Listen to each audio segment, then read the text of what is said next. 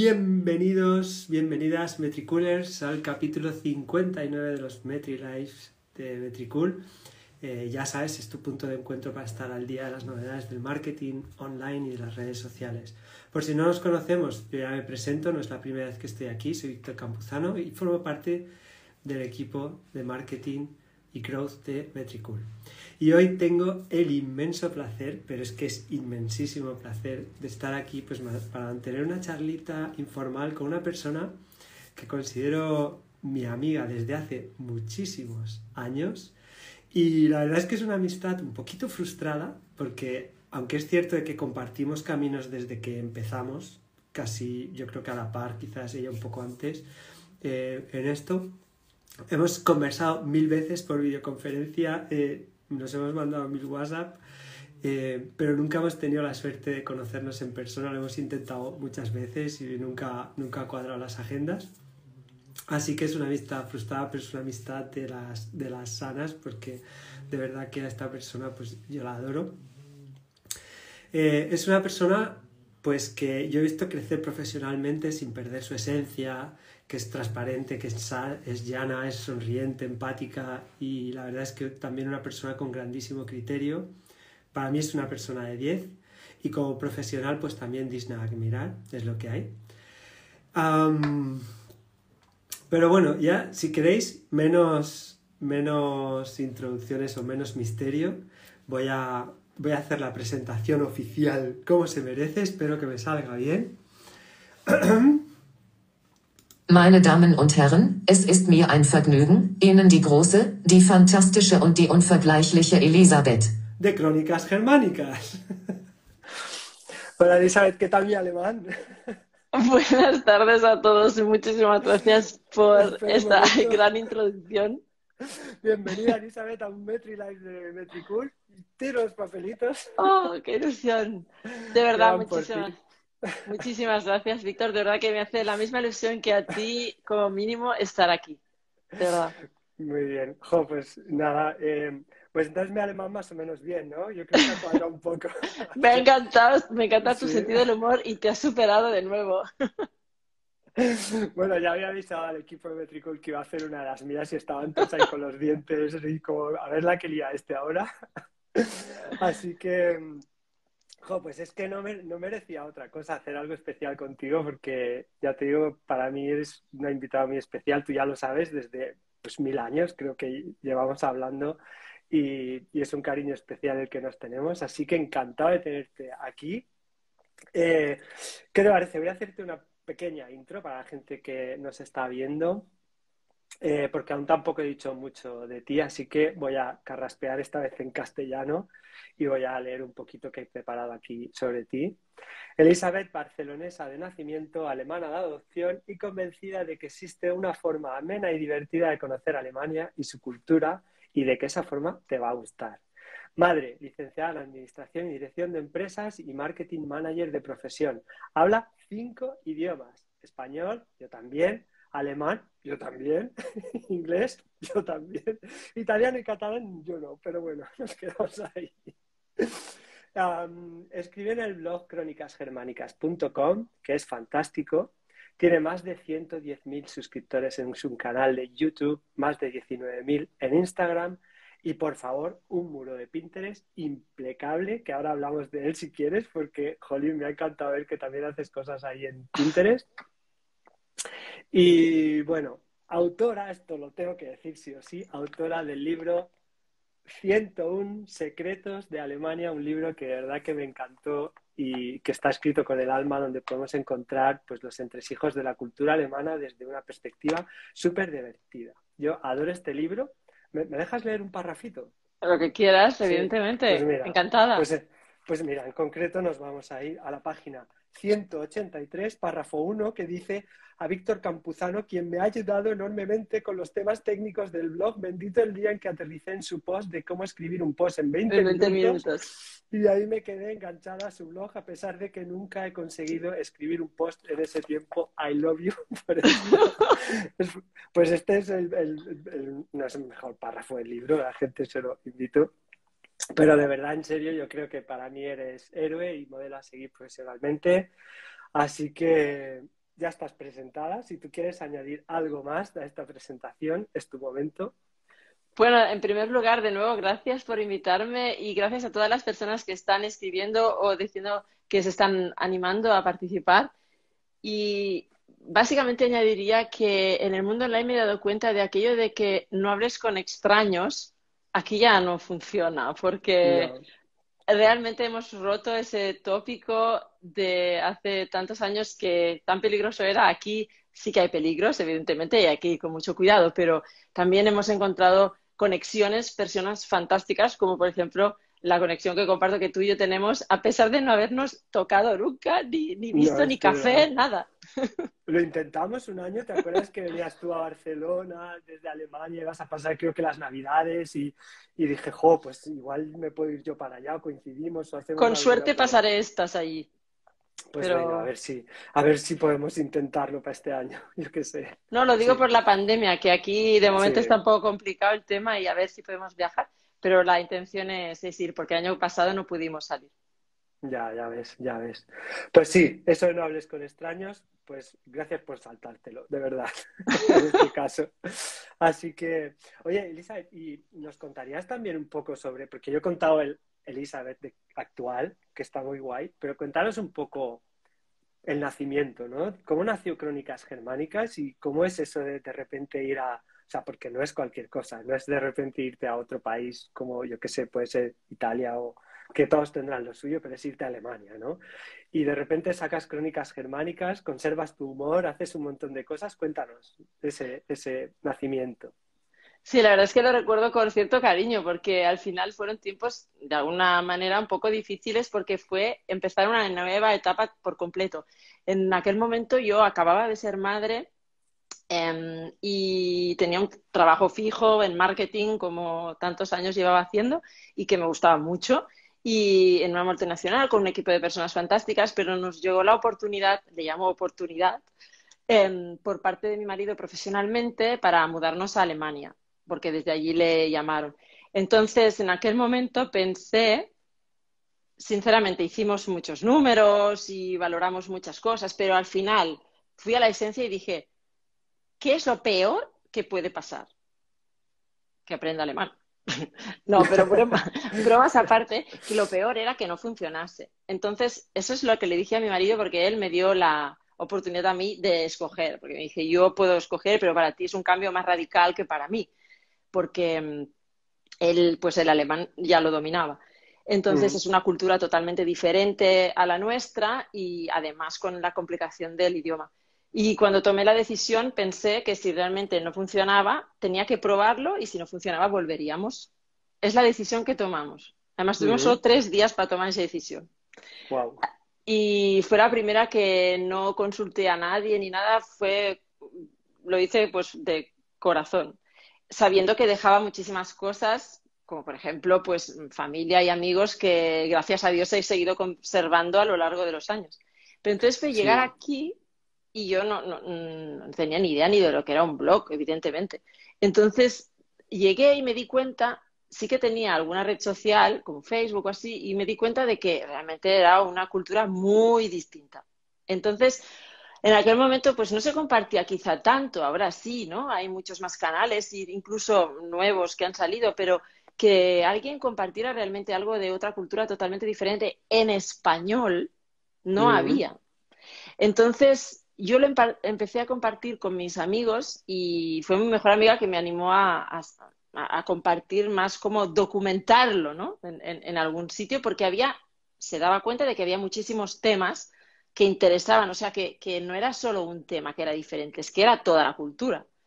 Entonces, por otro lado, me di cuenta cuando yo empecé a estudiar alemán que realmente, eh, en este caso, la cultura alemana, no es el alemán solo el idioma, es que mm, necesitas conocer la cultura alemana para saber alemán, porque no es solo el lenguaje.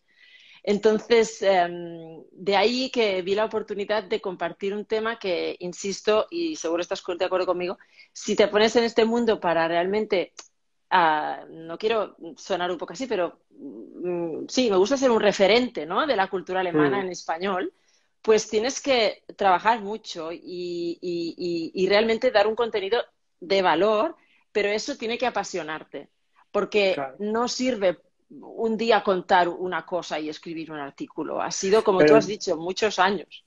Claro, pero tú en aquel momento eh, Sí. venías, de, venías de marketing, pero era un marketing digital puro en, en esencia o tú venías de Cero. O sea, de la- lo que es el este, sin embargo, fuiste capaz de encontrar un wow, ¿sabes? O sea, existe una oportunidad aquí, existe, hay algo que contar y, y no sé nada de marketing digital, pero voy a ahondar. Yo me recuerdo en aquella época en la que era pues como la segunda época dorada de los blogs, ¿verdad?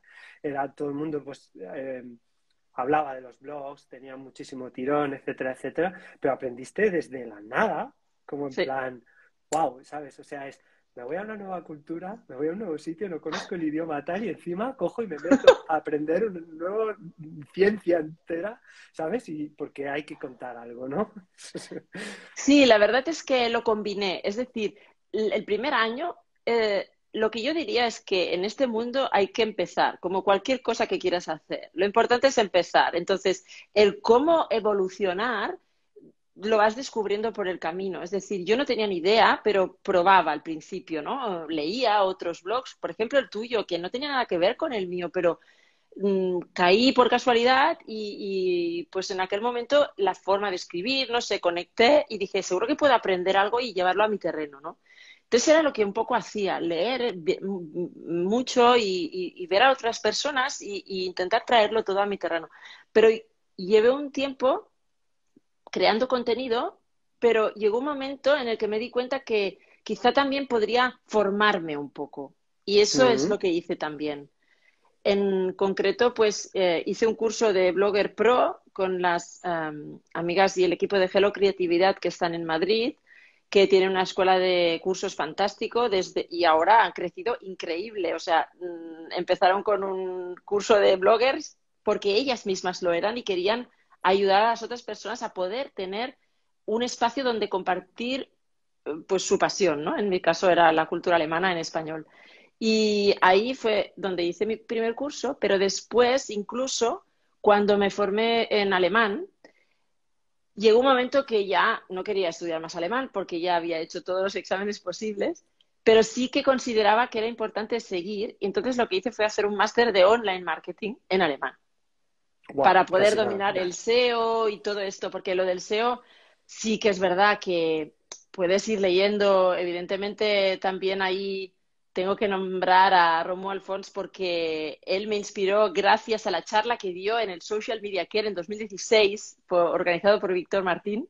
Mm. Em, una charla que aún recuerdo hoy y mira ahora a Romuald dónde está. Quiero decir que em, cuando llegué en enero miré su vídeo de 77 consejos para que la gente lea tu blog, que debe estar muy atrás en su canal de YouTube de hace muchos años, pero realmente sus vídeos son, mm, aportan muchísimo, tiene Ujú. una, un, un carisma muy especial y mm, a partir de ahí también fue donde donde realmente pues empecé a despegar pues con, con YouTube.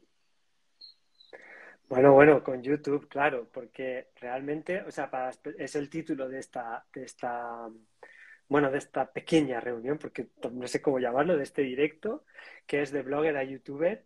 Eh, ha sido muy modesta realmente a la hora de, de contar tu experiencia como blogger, porque yo he visto desde que empezaste con, con el blog, lo que llegaste a hacer con tu blog, la cantidad de tráfico que conseguiste, la audiencia que conseguiste y los contenidos tan buenos que creaste en el blog.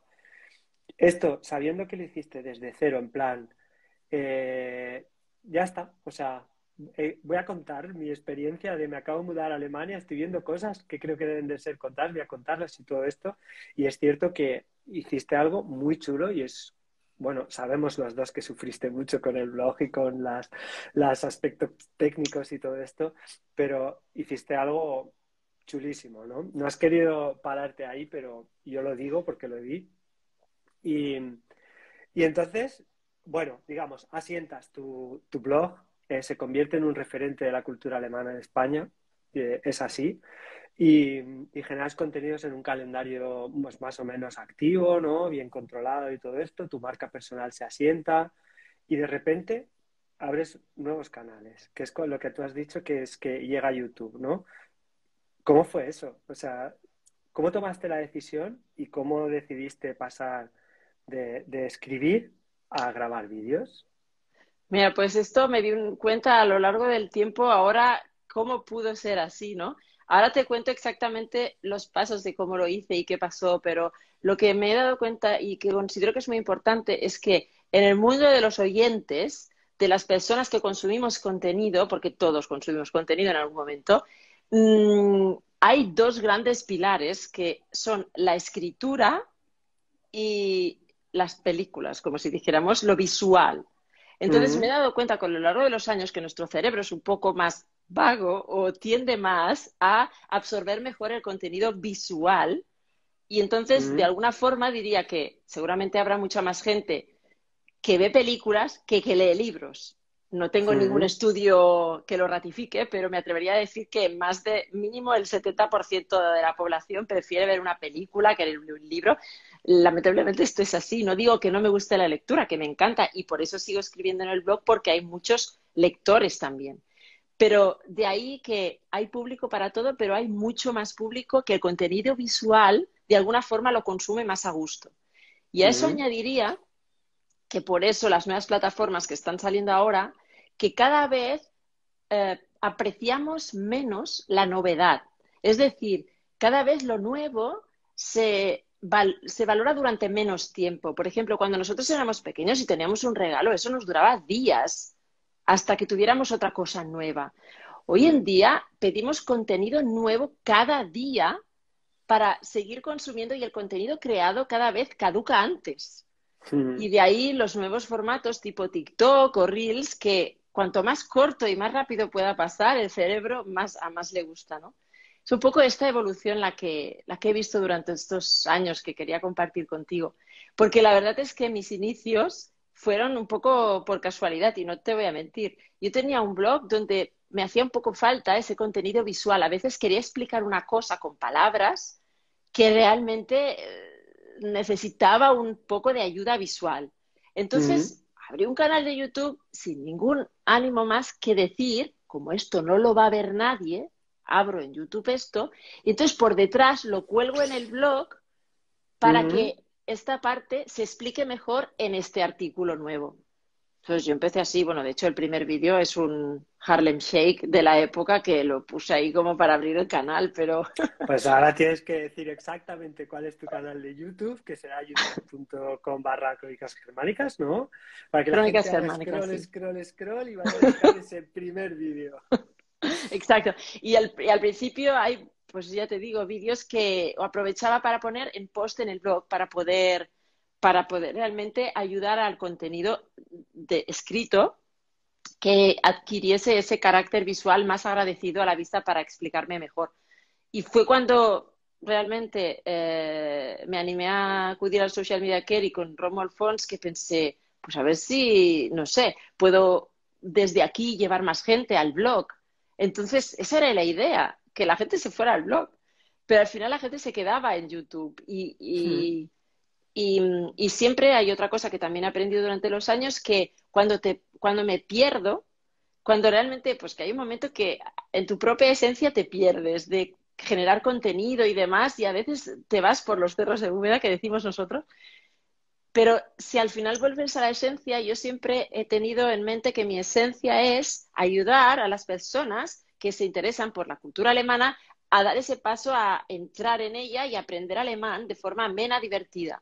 Entonces, siempre que me voy de ahí, yo misma me, me, traigo y me vuelvo, ¿no? Porque puedo compartir cualquier cosa, cualquiera de mi día a día, pero ayudando a que eso lo sepan hacer en alemán o cómo lo hacemos en Alemania. Y eso sí, con un toque de humor que también siempre caracteriza un poco mis Inimitable, publicaciones. Te lo puedo asegurar, sí. Y además que es que aunque no quieras aprender alemán es divertido, ¿sabes? Pero no te lo vas a creer, pero gente me escribe me dice, mira, es que no me interesa nada Alemania, pero claro. me gusta cómo tú cuentas una historia. Gente sabia que te escribe y es, ¿sabes? Son súper majos. Sí. No, y la verdad, y otra cosa que agradezco muchísimo es que en mi comunidad, yo siempre lo he dicho, yo no soy profesora, quizá algún día me planteo hacer un curso a mi manera, esto lo tengo pendiente, ¿eh? Ahí sí que te pediré ayuda.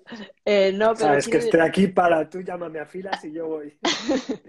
sí. Pero digo que la verdad es que lo más bonito también de la comunidad, sobre todo, es que me complementan.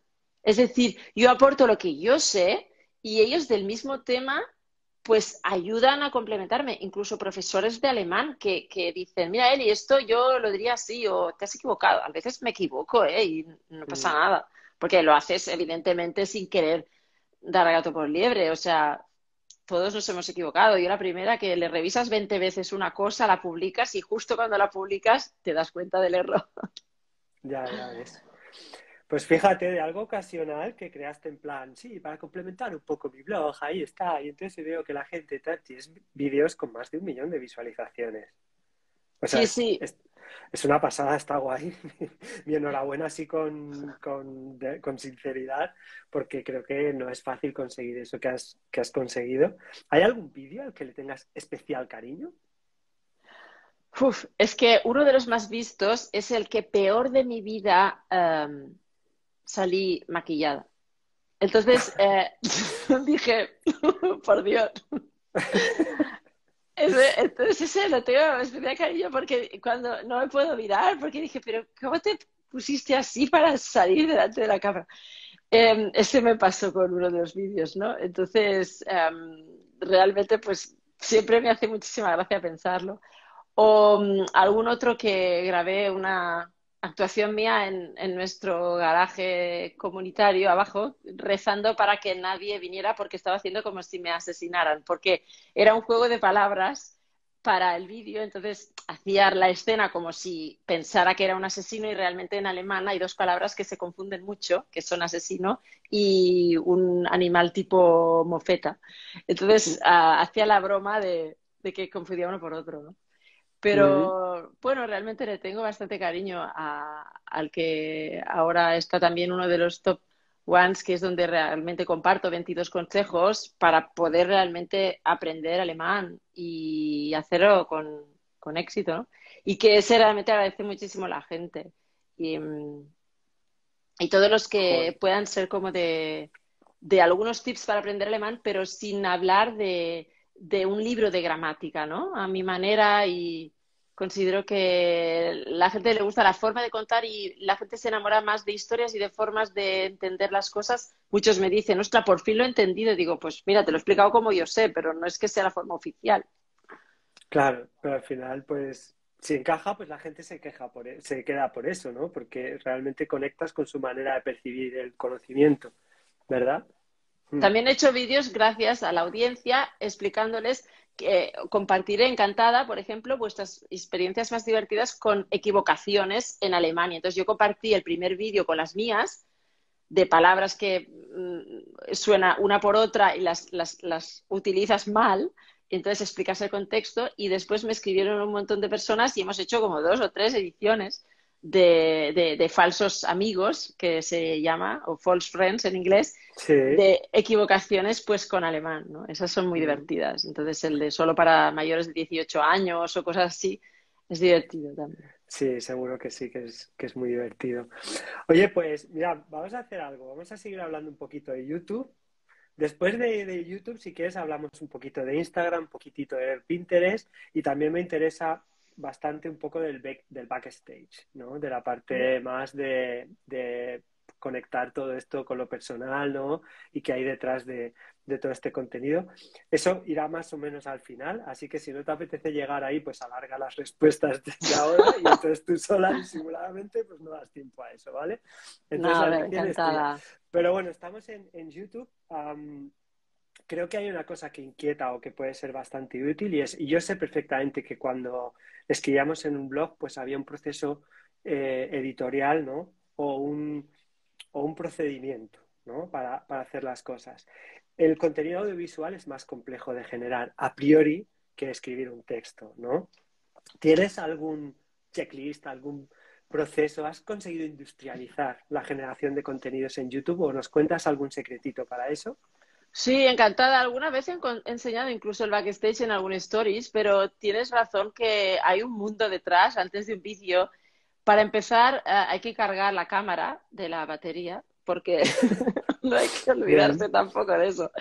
Pero sí, siempre lo primero que hago es yo tengo, por ejemplo, un lugar, no tiene que ser el mismo siempre, pero siempre eh, tengo los temas apuntados desde hace días. Nunca me siento y digo, hoy, ¿qué voy a escribir?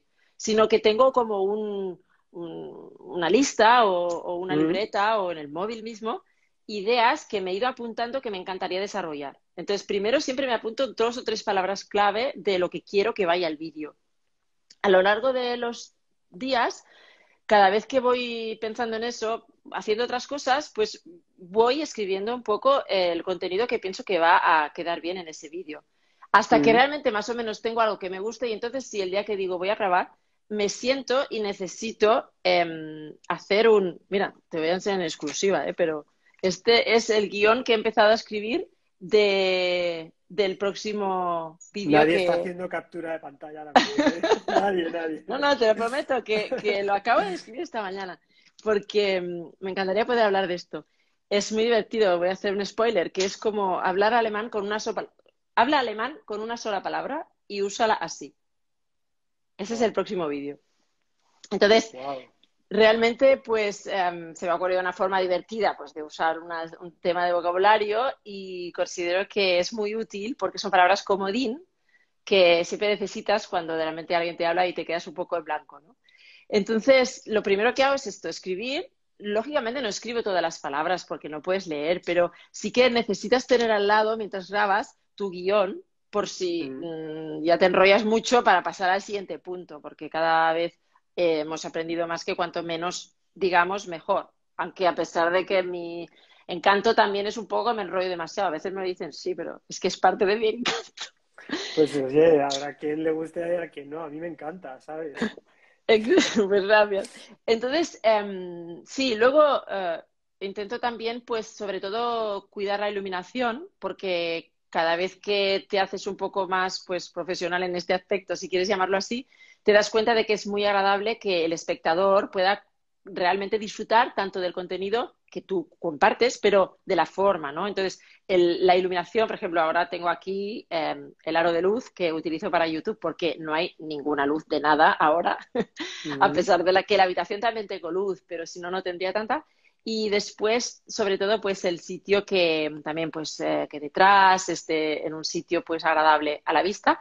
Y también el sonido, entonces el micrófono es importante también. Si yo tuviera que destacar, la, cámara no le daría tanta importancia. Eh, una cámara que te grabe y que tenga entrada al micrófono ya te sirve. Entonces, eh, lo que sí, la iluminación y el sonido. Eso lo he mejorado a lo largo de los años. Yo empecé el primer vídeo con un iPad sin nada más. O sea, o sea, a pelo. Y entonces, y, luego, claro, maquillaje y un poco de outfit, sí. El hay un proceso de concentración, eh, hay un momento concreto que necesitas para grabar o lo tienes fijo en un, en un momento concreto o es como en plan, eh, me he quedado sola en casa, voy a grabar un vídeo. Pues mira, antes de la pandemia, si te soy sincera, me era súper fácil grabar, porque yo, si estaba en el momento que estaba sola en casa, ahora estamos los dos de home office y mi hija ahora está en el colegio, pero ha llegado a estar muchos meses de homeschooling. Entonces eso era eh, bueno, y ahora incluso con una perra también que tenemos en casa. Y es, la verdad es que hoy en día es muy difícil encontrar no el tiempo, sino el silencio. Mm. Porque no les puedo pedir, a pesar de que estén aquí todos, que se callen porque voy a hacer un vídeo, porque... Claro, claro. Entonces, es verdad que cuesta mucho encontrar. Ahora he bajado un poco el ritmo de publicación, no porque no quiera, porque adoro la comunicación con mi comunidad, pero realmente es muy complicado el tema de la logística a día de hoy. A pesar de que algún, alguno lo he grabado en la calle, pero muy pocos, poquitos. Incluso algunos me ha llegado mi hija eh, de voz en off o al lado, pero sin salir, porque por motivos personales pues hemos escogido que, que no salga, pero como quería ayudarme, pues en muchos de los vídeos, por ejemplo, en mis primeras frases en alemán, que son fantásticas, es un vídeo que me encanta, se llama Mis primeras frases en alemán, porque yo las digo todas en español, pero alemanizadas, traduciéndolas mal, porque las ah. traduzco palabra por palabra del español. Y ninguna frase en alemán se dice así. Es decir, ah, yo no digo yo tengo mm, X años, sino que yo soy X años de mayor, como en inglés. Entonces, claro, el, típico, el típico error de principiante, ¿no? pero también tengo frío, no tienen frío los alemanes. A los alemanes les es frío, o sea, sienten el frío, pero no dicen tengo frío. Ah. Y entonces todas No, esas no frases de posesivos. principiante. No son tan posesivos. Nosotros somos muy posesivos con el frío, es muy nuestro. Sí. Claro. Pues eso. Jolín. Y, o sea, yo, por ejemplo, grabo algunos vídeos, obviamente no a tu nivel, no grabo algunos vídeos de YouTube y para formaciones que he tenido que hacer y me cuesta horrores encontrar el, el momento, el, el grabarlos, etcétera. Luego, una vez que empiezo, pues va más o menos fluido, me siento cómodo con ello, pero parece que existe un muro hiper alto que te duele la barriga cada vez que miras y ese muro se llama empezar el vídeo. Y mi pregunta es, después de grabar X, ¿sabes? Conforme vas grabando, ese muro se hace más pequeñito o sigue siendo siempre igual de asquerosamente alto. El muro no se va. no se va, ¿no? No, no, no. Cada vez que tengo que empezar un nuevo vídeo, ahora la logística es más complicada y entonces el muro todavía es más alto, pero no se va ese muro, ¿eh? Es cierto. Y no, no le llamaría miedo, pero es algo que se le parece, no sé. Es como mm, que mm, vas a pensar que no te va a salir como quieres que te salga. Incluso muchas veces he grabado y después de grabarme, cuando ya he acabado de grabar todo a lo bruto, ¿no? El contenido, que después, horas después, que esto también has de comentarlo, de edición. Hombre, claro. Eso Eh, iba a preguntártelo ahora, así que entra en ello cuando tú quieras. Vale, eh, digo que cuando grabo el vídeo a lo bruto y de repente ya lo he grabado ya una hora o lo que sea que me haya llevado y digo, me ha quedado fatal, pero fatal, o sea, me ha quedado fatal seguro.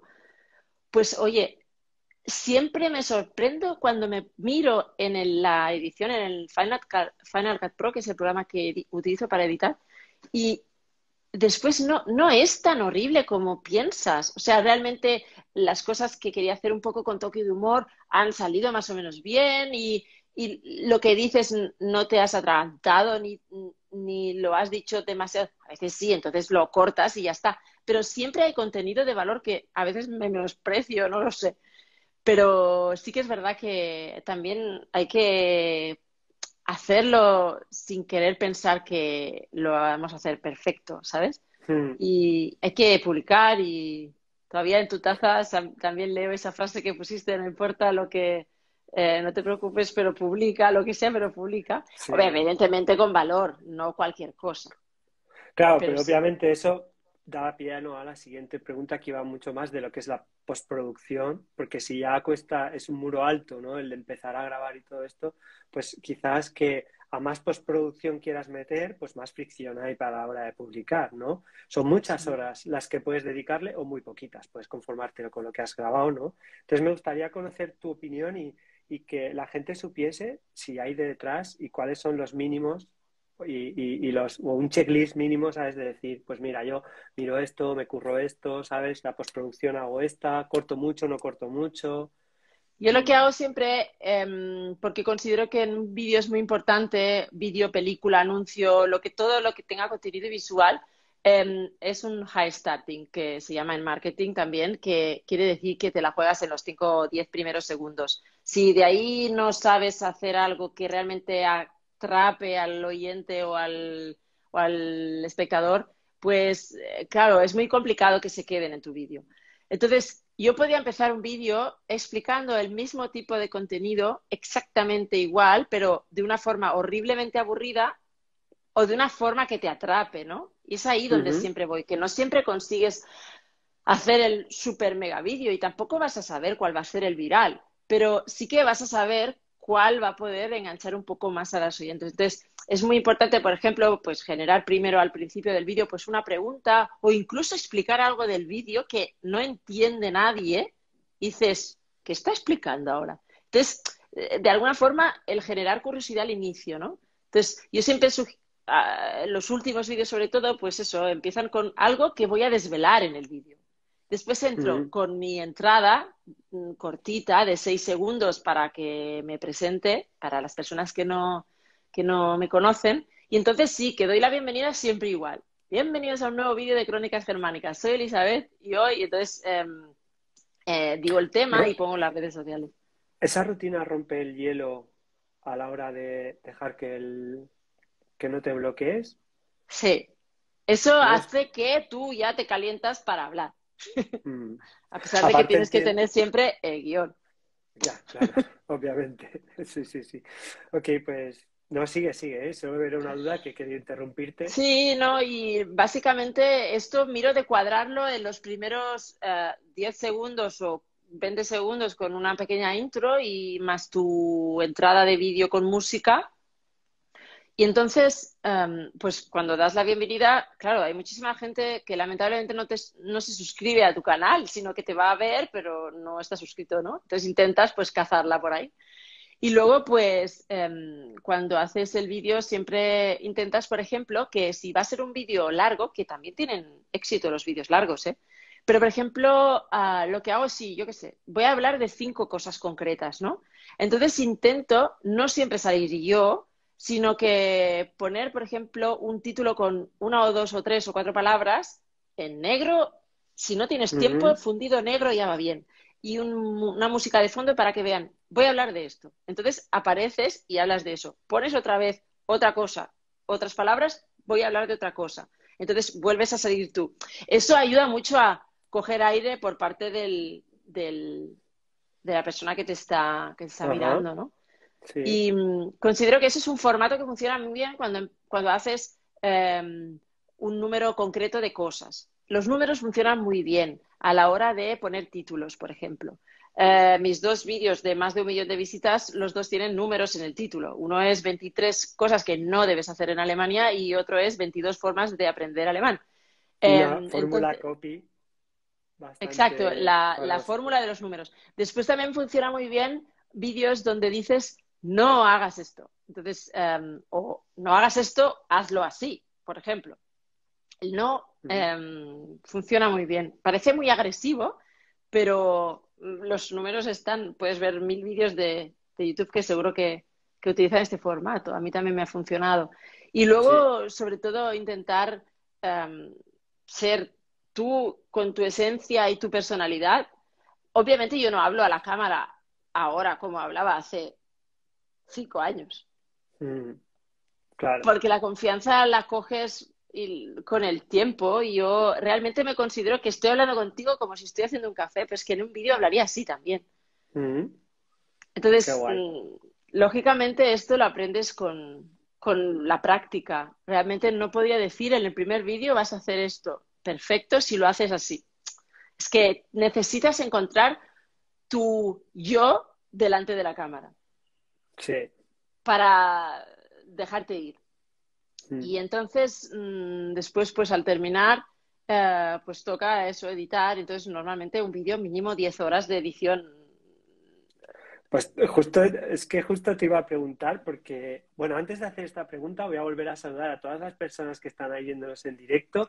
Creo que hay poquitos corazones para los que de verdad se merece Elizabeth, que es que está contando aquí un montón de cositas y yo no le doy porque entonces la pantalla empezaría así, entonces no puedo dar ahí al este. Muchas gracias. recordaos también, es que, claro, son pocos para los que te mereces. Y a las personas que les apetezca, podéis dejaros vuestros comentarios e intentamos buscar un hueco al final para que Elizabeth responda, o si ve alguna que es guay, pues te interrumpo. Y lo que estabas contando de tu experiencia de YouTube y estabas hablando de todo el proceso de postproducción y justo estaba viniéndome la pregunta, el guion, lo he tirado a la basura, este ya no, no, tiene nada que ver, porque justo te estaba diciendo, creo que le gusta a la gente y a mí me apetece escucharlo, en porcentaje, dale un porcentaje a la preproducción, al grabado y a la postproducción, es decir, digamos los tres bloques de, cada uno de los contenidos, da un porcentaje en esfuerzo, en dificultad, en, peso para ti. Pues en concreto para mí, por mi forma de tratar los contenidos al nivel en el que estoy ahora, ¿eh? diría que un 20% es la preproducción, es decir, preparar el guion, pensar el tema y hacer un pequeño esquema para poder guiarte. Pero es que grabar es el, el 10%, ¿eh? Sí. Correcto. Grabarme a mí es el 10% y el 70% restante es realmente trabajar en postproducción y preparar el vídeo para subir. A veces cuando son colaboraciones, incluso preparas el vídeo para que el patrocinador lo, lo pueda visualizar y compruebe que lo que realmente hemos acordado que se dirá pues se dice, bueno, porque de esto todavía no hemos hablado, pero existe la oportunidad, pues a veces de, de tener algunos vídeos patrocinados, mm, en mi caso, y mm, entonces pasa esto, que también tienes que eh, hacer, mm, hacer, que la, persona que se encarga de dar el ok, pues te lo dé, pero que vaya y luego compartirlo en redes sociales y eh, hay trabajo de postproducción yo es el que más veo. El más gordo, ¿verdad? Sí, está, para mí. Está claro Otras personas a lo mejor tienen mucha facilidad y no es tanto, pero para mí sí. Sí, hombre, yo creo que, que tiene su lógica el hecho de que tú, pues tu aprendizaje va industrializando y va haciendo que te salga mucho más natural y fluido la parte de obtener una idea, preparar un guion y hablarle a la cámara, pero luego las cosas que son las que son, que hay que hacerlas, ¿sabes? Pues hay que hacerlas y punto. Y eso pues lleva mucho curro, es verdad. La postproducción, subirlo, ponerle un título, ponerle una descripción, compartirlo en redes, todo este tipo es, bueno, creo que es bastante curro y, se puede delegar, pero creo que no es fácil de, bueno, de, reducir, ¿no? Si lo haces tú. Entonces, dentro de ese, hay una pregunta guay para hacer y es, Dime. ¿hacemos SEO en YouTube? ¿Sí o no? ¿Un poquito de SEO? ¿Mucho? Ah, ¿En lo que son títulos y descripciones? eso, eso realmente tengo que volver a mencionar a Romuald porque sí. Em, realmente hay cosas que aprendí con él que es que no están en ningún lado, que las ha probado y, las ha contado. Y, yo, por ejemplo, te digo, o sea, no tenía ni idea de lo que era una tarjeta. O sea, em, tenía mi vídeo con más de 500.000 visitas, pero no tenía ninguna tarjeta. Entonces, em, luego pues tú te formas un poco en eso y sabes cómo yo me podría pasar ahora en mi, en mi canal optimizando solo los vídeos de SEO sin crear más contenido. Porque claro, eh, al final tienes tu tiempo limitado, ¿no? Y entonces lo que hago es pues cada vez pues intentar hacerlos más. Entonces tiene una herramienta que ahora no me haces, no me digas Mm, no me pides cómo se llama porque no me acuerdo, pero es como algo de IQ, no sé qué, que mm, realmente te valida un poco si realmente el título, los hashtags o el contenido que has puesto que del que va el vídeo, etcétera. A pesar de que Romal dice que la descripción no sirve de nada, ¿eh? pero que pero que realmente sí que hay un poquito que, que trabajar detrás, un pelín. Pero lo básico se aprende rápido pero recomiendas que forme parte esencial y obligatoria Absolutamente, de postproducción, ¿no? Que sea por lo menos cuando subes el vídeo, exacto. Esa parte. Y a veces cuando aprendemos cosas sobre SEO, ¿no? Eh, tenemos el riesgo de que ese aprendizaje que estamos haciendo condicione nuestro calendario editorial. No tengo que explicarte, ¿no sabes por dónde voy o no? no, a ver, a ver, pregunta, pregunta. Me refiero, claro, me refiero a que tú aprendes sobre SEO, ¿no? Sobre la importancia de los títulos, las palabras clave, las búsquedas que hacen los usuarios. Y llega un momento en que tienes el riesgo de decir, ok, centro mi calendario editorial, es decir, los contenidos que yo publico están condicionados a lo que yo sé que busca la gente por puramente SEO o me, me surgen de forma espontánea en mi vida diaria, aunque igual nadie se está preguntando esto y no tiene potencial de SEO. ¿Me sigue? Sí, sí, sí. La verdad es que aquí tengo que decirte que puede haber un poco de los dos, pero siempre me dejo llevar más por el corazón, si te soy sincera, que por el algoritmo en este aspecto. Mm. Intento que el contenido que me invento em, esté SEO atractivo, si quieres llamarlo así, pero no pero no centro lo que voy a producir según lo que se está buscando, si quieres decirlo así. Tendría que hacerlo más. Pero... Sí, no, porque igual en muchos sitios pues te recomiendan, ¿no? Pues te haces una búsqueda de los intereses en tu nicho, ¿vale? Y te salen pues como ya 52 contenidos, pues ya tienes un plan editorial de un año a uno por semana, ¿sabes? Y entonces igual durante ese año te apetece publicar X cosas, pero tu contenido editorial puramente SEO y con alto potencial de tener mucho tráfico orgánico es el que viene así, ¿no? Entonces son como dos maneras, me parece guay la estrategia de, de que sea un mix Sí, hay que tener un mix porque... Sí, para ser referente yo creo que hay que tener un mix. Es decir, que tienes que explicar lo básico que esas, ese conjunto de personas, que ojalá sea mainstream y grande, el, mi público, bueno, yo pensaba que era más pequeño, al final pues tampoco es tan pequeño, ¿no? Pero realmente, em, no me refiero porque las personas que, por ejemplo, los, los youtubers de inglés, pues tienen mucho más mercado, por decirlo de alguna manera, porque mucha gente más se interesa por el inglés que por el alemán. Pero mm, dentro del alemán, pues eh, considero que para ser un referente, en mi caso o en cualquier caso de cualquier persona, has de tocar los temas básicos que la gente va a ir a buscar, pero también has de dedicar parte de contenido a compartir simplemente, yo a veces, no sé, el año pasado pues compartí un vídeo de la pandemia compartiendo cómo nos sentíamos aquí, pero sin ningún ánimo de, de nada, mm, simplemente para decir que pues soy público, ¿cómo estamos aquí? Claro. Ya, ya ves. Y en lo que se refiere a la, a la omnicanalidad, la que vivimos ahora, empezaste con el blog, visto el canal de YouTube, sé que tienes una cuenta de Instagram en la que eres bastante activa y está súper guay. Y como he dicho antes, también tienes Pinterest, también tienes Facebook, ¿de acuerdo? Entonces, em, ¿los contenidos se interconectan y se entrelazan entre tus distintos canales o cada uno es una entidad propia aislada?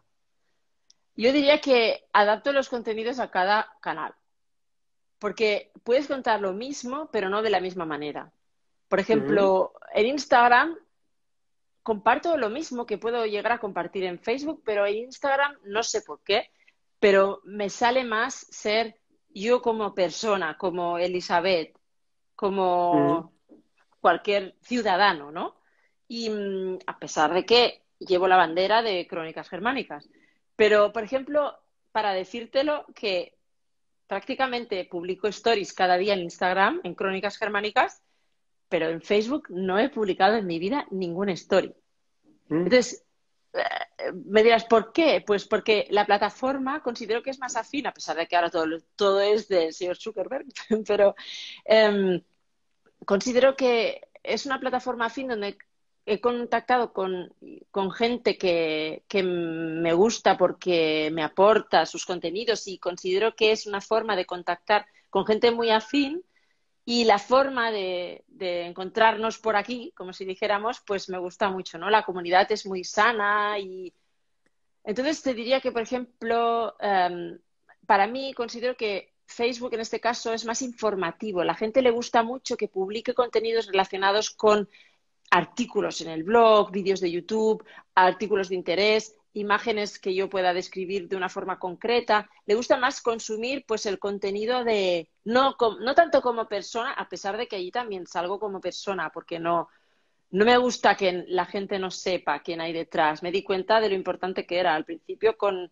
cuando empecé con el blog, pensaba que a la gente no le importaba nada quién había detrás y es totalmente lo contrario. La gente empatiza con, con quien escribe, no, no con el contenido, empatizan con la personalidad de ese contenido. Y, después en YouTube, evidentemente, pues contenido más como formativo y más largo y más informativo también. En TikTok también he empezado un poquito, pero la verdad es que lo que priorizo es decir, tengo esos canales, he tocado según qué año más uno que otro y a día de hoy pues sí, estoy más activa pues entre Instagram y YouTube aunque me gustaría más YouTube últimamente, es más complicado. Pero digamos que, es una combinación un poco, un poco de todo y a lo largo de los años he, ido evolucionando de plataformas y donde me siento más, no sé, más eh, a gusto de momento es aquí, a pesar de que me gustaría que fuera un poco diferente el formato de Instagram, porque yo me gustaba mucho al principio cuando tú veías el feed en tiempo real de la gente que tú sigues y todos los que habían publicado eso nos lo han quitado y con eso me han matado un poco, pero bueno, aquí estamos. Ya, ya ves. Bueno, pues, oye, a las personas que estáis ahí, nos quedan diez minutitos de oportunidad de que preguntéis a esta grandísima profesional que sabe un montón, que lleva muchísimos años, no los imagináis de lo que ha trillado, además que ha aprendido como yo digo, ha aprendido andando, ¿sabes? Haciéndose sangre en las rodillas, en las manos, en, en, todo, ¿sabes? Ahí currando. Como diría Machado, caminante no hay camino, se hace camino al andar, ¿no? Pues, Exacto, pues así. Entonces, esta es vuestra oportunidad si queréis preguntar algo. Mientras tanto, yo tengo eh, una pregunta obligada que te la tengo que hacer sí o sí, y entonces te la voy a hacer ya, porque si no, igual nos liamos y no, y no llega al tiempo. De acuerdo. Y entonces, te digo, el funcionamiento es el siguiente. Cada invitado de un Live deja una pregunta para el siguiente invitado sin saber quién será ese invitado, ¿no? Invitado o Ah. invitada. Ok, entonces te voy a decir que Guille Sánchez, que fue nuestro, eh, nuestro anterior invitado, dejó exactamente esta pregunta para ti y es, ¿qué música o playlist escuchas para trabajar? Pues no te vas a creer. Para eso están estas preguntas. No te vas a creer. Eh, soy una persona que cuando estudia o trabaja no escucha música. Mi Ah, mente, pues, eh, sí, desde pequeña. Eh, mi hija no, por ejemplo. Ella puede estudiar con música, yo no puedo. Eh, no te puedo contestar. Tengo una playlist para el coche, que si quieres en el Spotify de Crónicas Germánicas encuentras la ruta en coche y entonces esa es la que me grabé para ir de España a Alemania. Y, Guau. O sea que en Spotify también me puedes encontrar y ahí tienes mi playlist. Si quieres de O sea, playlist, es- te vas a Spotify. Habían poquísimas probabilidades de esta respuesta, ¿no? Porque es poco habitual, ¿no? Que una persona no se ponga música de fondo, algunas de concentración, otras más animadas y tal. O Pues sea que, nada, Guille, nada. Vaya, vaya tino. Entonces ahora te voy a leer eh, quizás un comentario que ha dejado Silvia y es, hola, qué gusto, llegué tarde al parecer, pero qué gusto desde México saludarte, parte de mi familia por allá, entiendo que en Alemania. Un gusto ver tu contenido, pues es fantástico cómo transmites tu pasión y conocimiento. Pues nada, Silvia, eh, gracias por dejar este mensaje para Elizabeth. Es bonito. Muchas ¿no? gracias, Silvia. Un beso a México. Que muchísima gente de México sigue el canal de Crónicas Germánicas y estoy encantada porque realmente es uno de los principales países. Pues ya ves, pues fíjate que dice que, que, que es todo un ejemplo de, su, de superación, que es la mejor, pues fíjate, eso lo dice Gaby. Eh, bueno, pues has respondido como has podido a la, a la pregunta de, de Guille, pero te toca dejar a ti una pregunta para la siguiente invitada o el siguiente invitado que no sabemos quién es, así que puede ser todo lo mala que tú quieras. ¿eh? Lo Vale, no te preocupes, la mala no soy. No, pero eh, mira, te daré una, una... A mí hay una cosa que me Si la gusta dejas- mucho. Si vas a dejar la pregunta en, alemán, me tienes que enseñar a pronunciarla. No, esto te lo digo en alemán si quieres, pero venga, em, yo por ejemplo muchas veces eh, publico fotos y me encanta el momento del desayuno, ¿no? Eh, es un momento del día que considero, nunca he desayunado con prisas. Si me quiero desayunar con tiempo, sé que tengo que de- despertarme antes o buscarme un hueco de tiempo cuando sea. Siempre desayuno sentada, me encanta saborear el café, acompañada mejor y si no, pues mira, sola, pero ahora acompañada porque con el home office. Y mm, Claro. así que me encantaría saber cuál es el desayuno favorito de tu próximo invitado. Wow, ¿cuál es tu desayuno favorito? Voy a apuntar aquí. ¿Cuál es tu? Porque es un contenido que también Desa- comparto de alguna forma divertida por Instagram, Sí, como en stories y todo, y es muy divertido. pues sí, la verdad es que una pregunta curiosa, es guay, sí. Pues, Elizabeth, eh, es el momento de hacer un poco de contarle a la gente, ¿no? De decir, eh, pues un poquito, ¿no? De es crónicasgermánicas.com y Crónicas Germánicas, tal cual todo junto en YouTube, en Instagram, en, en TikTok también, ¿no? Am, háblale a las personas que encuentran en tu... En, la verdad es que en tu Instagram y en tu YouTube. Pues mirad, primero de todo, gracias por estar todos aquí, porque me hace mucha ilusión tener a personas con las que poder contactar y realmente ni conocer. Eso es lo que más me apasiona de las redes sociales. Y mm, diría que encontraréis tanto en mi canal de YouTube como en Instagram, sobre todo en Instagram, mi día a día desde Alemania de una forma que comparto la cultura alemana en español y acerco el idioma alemán de forma amena y divertida y poder conocer un poco la vida cotidiana, cómo es el país, pero de verdad desde una perspectiva lógicamente subjetiva, porque es la mía, pero de alguna forma haciendo piña para poder realmente comprender este élfico alemán, como le llamo yo, que suena un poco Sí. élfico cuando no lo conoces, pero os prometo que hay un momento que haces clic y, y realmente todos podemos aprender lo que sea, pero alemán también. Sobre todo, sobre todo eso. Y, Y que es algo bien. que, sí, porque es súper divertido, ¿no? Es como, uy, una mosca apareció. Eh, que es súper divertido la manera en que lo enfocas. Ya digo que incluso a quien no le interesa lo más absoluto la- el alemán, pues ver a una generadora de contenidos nata, cómo lo hace, cómo se estructura, cómo se le ocurra y lo divertido y espontáneo y natural que, que sale, yo creo que es digno de, bueno, pues de, de ver y de admirar, por supuesto. Así que mm, os recomiendo que pues bichéis un poco, bichéis con B o con V, da igual con cuál de las dos, pero que bichéis un poco sus canales, su, su YouTube, su Instagram y la sigáis, por supuesto, que es un, un amor de persona y unos contenidos geniales. Y creo que, si te parece bien, si quieres añadir algo, es tu espacio, es tu momento. Creo que ha sido guay. Yo, por supuesto, me quedaría una hora más charlando contigo, ya lo sabes. Y si es en persona con un café, pues mucho más. Em, que yo creo que voy a ir yo a Alemania con la familia a verte, ¿sabes? Pues venga. Si no, no hay manera, Jolín.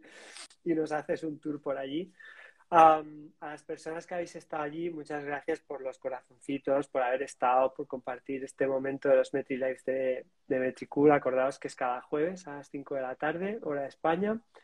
Y Elizabeth, de verdad, un auténtico placer. Si te apetece, lo dejamos aquí. Si quieres decir algo más, también lo puedes hacer, porque esto ha sido guay y, y ya pues tiene que llegar a su fin, ¿sabes? Pues agradecer mucho a las personas que se han conectado y que han estado aquí en algún momento de la conversación, sobre todo Silvia, que veo que está ahí. Hola Silvi, y Andrea también, que se acaba de conectar. Pues os mando un beso. A ti, sobre todo, Víctor, muchísimas gracias por invitarme y a todos os espero encantada en mi canal de YouTube o en Instagram aquí y me encantará poder conectar con vosotros. Podéis enviarme cualquier mensaje, cualquier pregunta. A veces las personas, pues a veces me preguntan, ¿puedo preguntarte algo? Y entonces siempre digo, pues si lo sé te lo respondo, o si no lo encuentras en el blog o en YouTube, te lo respondo personalmente, encantada. Pues mira, como dice Adar GASM, se nos ha hecho cortísimo, a mí se me ha hecho cortísimo, te lo juro de verdad, así ha sido, creo que es la mejor manera de cerrarlo. A todos, a todas, muchos besos, muchas gracias por estar ahí, Elizabeth. De verdad, millones de abrazos que van para Alemania, como siempre, y nos vemos prontito. Gracias, Víctor, de verdad, y un beso enorme a todos desde Alemania y mm, que continuéis sanos. y feliz Navidad. Cuidaos mucho. Chao.